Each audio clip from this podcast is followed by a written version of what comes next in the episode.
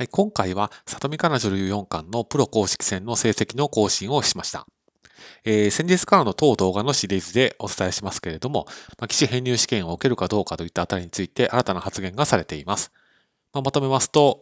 えー、今の実力では力不足なので、まずは力をつけるのが第一であるといったような考え方、まあ、一見前向きとも捉えられるような発言をされていました。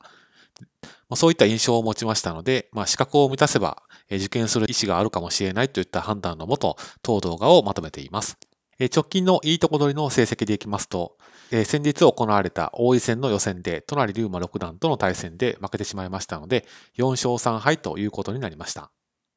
受験資格はご存知の通り、いいとこ取りで10勝以上、かつ勝率が6割5分以上と、3回対局があれば2局勝たなきゃいけないといったような成績には求められている状況ですので、まあ、少しちょっとそのボーダーラインを下回った形になりましたけれども、まあ、当面、どのような成績を残していかれるのかが注目です。で今後参加が予想されるプロ公式戦ですけれども、まあ、今回その王座戦と王位戦で負けてしまったことで、まあ、当面対局は予定されていないというふうに想定がされます。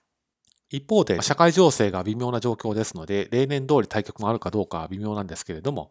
まあ、例年のスケジュールでいきますと、まあ、棋王戦がおそらく20年の12月あたりに予定される可能性があり、